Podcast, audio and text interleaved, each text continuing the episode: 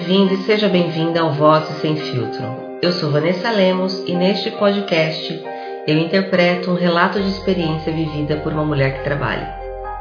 No final, trarei uma experiência baseada em pesquisa, mostrando que este relato não se trata de um fato isolado, e sim da realidade de muitas mulheres. Seis da manhã, o despertador toca. Começa minha correria. Café da manhã, banho nos filhos, deixá-los na casa com minha mãe, ir para o trabalho, chegar no trabalho, e-mails, uma agenda lotada, reuniões com a equipe, orientações. No intervalo para almoço? Não, eu não tenho descanso. Outra maratona. Saio do trabalho, vou até o mercado, adianto as compras da semana, compro material para o trabalho escolar das crianças, ligo para minha mãe para ver se está tudo bem, volto para minha agenda do trabalho. Essa é uma parte da minha rotina.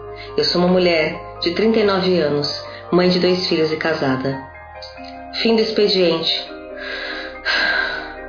Hora de sair do trabalho, buscar as crianças na escola, dar banho, preparar o jantar, fazer os exercícios da escola, ter um momento de interação para processar todas as vivências do dia, conversar com o marido e então colocar as crianças para dormir. Depois dessa etapa, voltar para a cozinha, lavar a louça, deixar a casa arrumada para um novo dia que vai começar em poucas horas.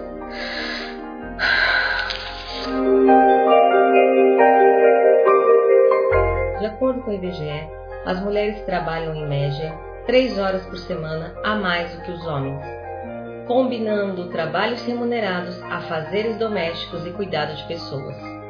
Mesmo assim, e ainda contando com um nível educacional mais alto, elas ganham em média 76,5% do rendimento dos homens.